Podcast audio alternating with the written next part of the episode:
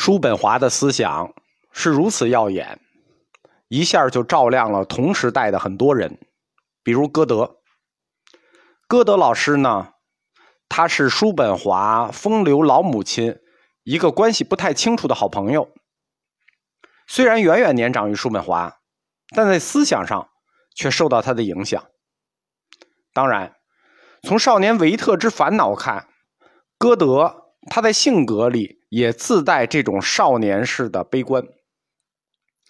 不是一家人不进一家门嘛？在《歌德谈话录》里，他说：“我们的精神是一种坚不可摧的存在，它从永恒出发，绵延到永恒，就如天上的太阳。我们看到的，以为太阳是落山了。”其实太阳永不落山。歌德的这段话其实完全是叔本华式的，他说的就是叔本华意志哲学的精髓，就是意志如同太阳不落山一样，它永不停歇。意志如流水，流水不争先，争的是滔滔不绝。我在佛教哲学前面的课里。讲过帕格森的绵延：物种、自然和意志都是绵延的，只有放在时间和空间之中，看起来它们才是独立的存在。比如人，只有在不同的时间和空间里，他们才是一个个个体的人，否则他们只是人类一个整体概念。这种独立存在就构成了个体生命的个体化原则、个性化原则。物种的生命就是这个整体物种永恒啊，物种永恒的生命被分割成了不同的个体。物种是永恒的，它是一个整体的大生命，它被分割成了不同的个体，出现在不同的地点、不同的时空、不同的时间段里。才是一个个的个体人。按照印度哲学“凡我亦如”的看法，整个世界都是凡的幻象，而每一个个体的我，都是大凡在世间片段的显现，它只是幻影，并非真实。用佛教中观和唯识两个学派的讲法。中观讲诸法性空，世界都是虚空，只是名相构成；唯识讲世界是由第八识阿赖耶识的变现。唯尘无实，唯识无境。叔本华、帕格森、印度教、佛教，他们在同一个问题上似是而非是的重合了。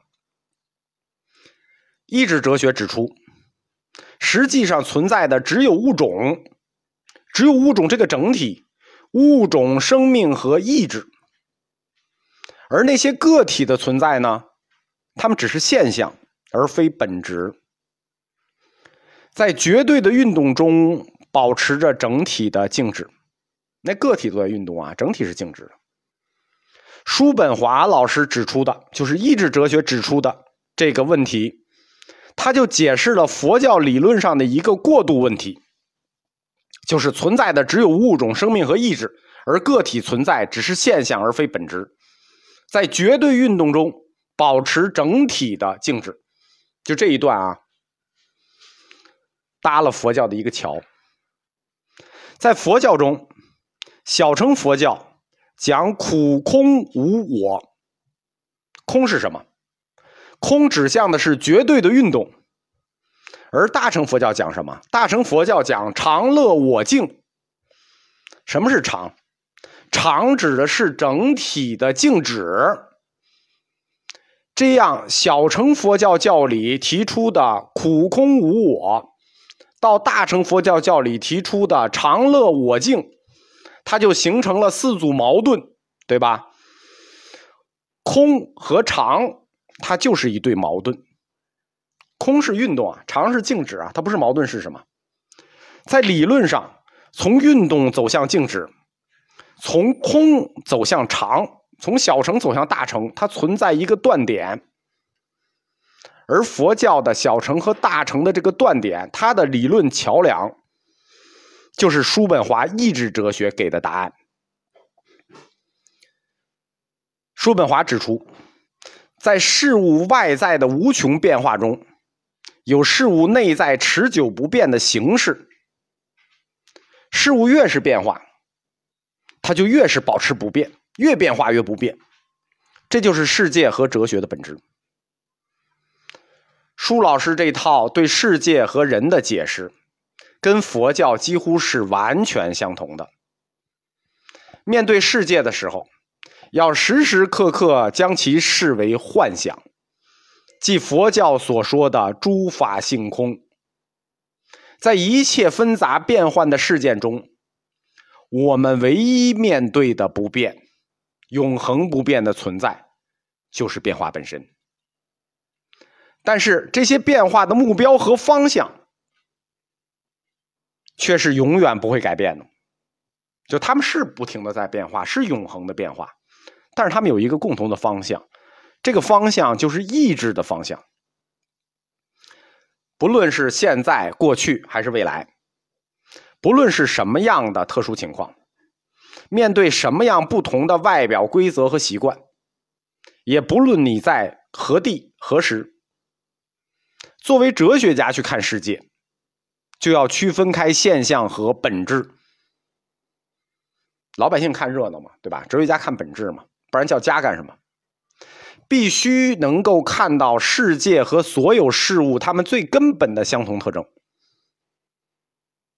就是意志和死亡所构成的循环。世界是一个圆，它被意志和死亡所驱动。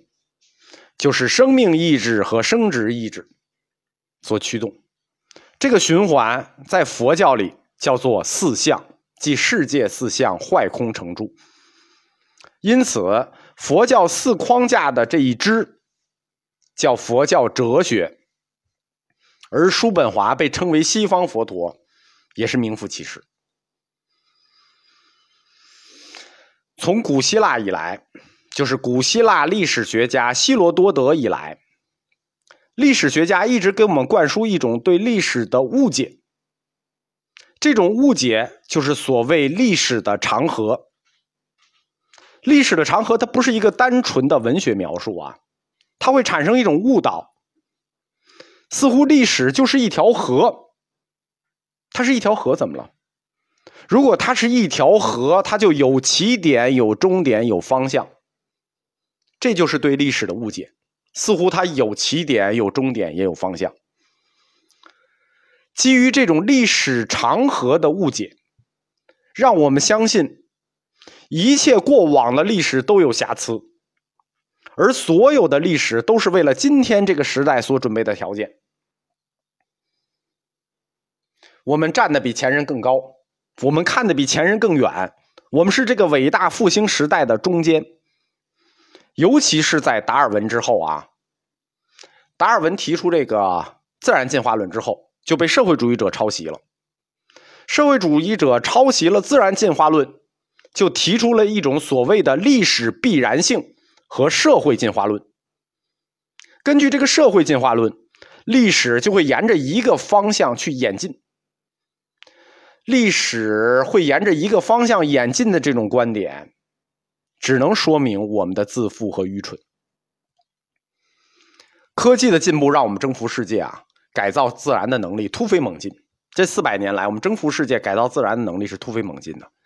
但是在征服自我这一块，尤其是人类在驯服自己非理性这一块，我们并不比过去的时代更高明。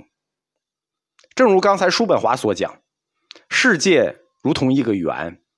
是意志和死亡驱动的循环，历史也是循环。我们其实没有什么新的观点啊，也没有什么值得骄傲的思想创新，因为每个时代的智者，他们所说的东西其实差不多。一千多年前讲《论语》、讲《金刚经》、讲《道德经》的法师。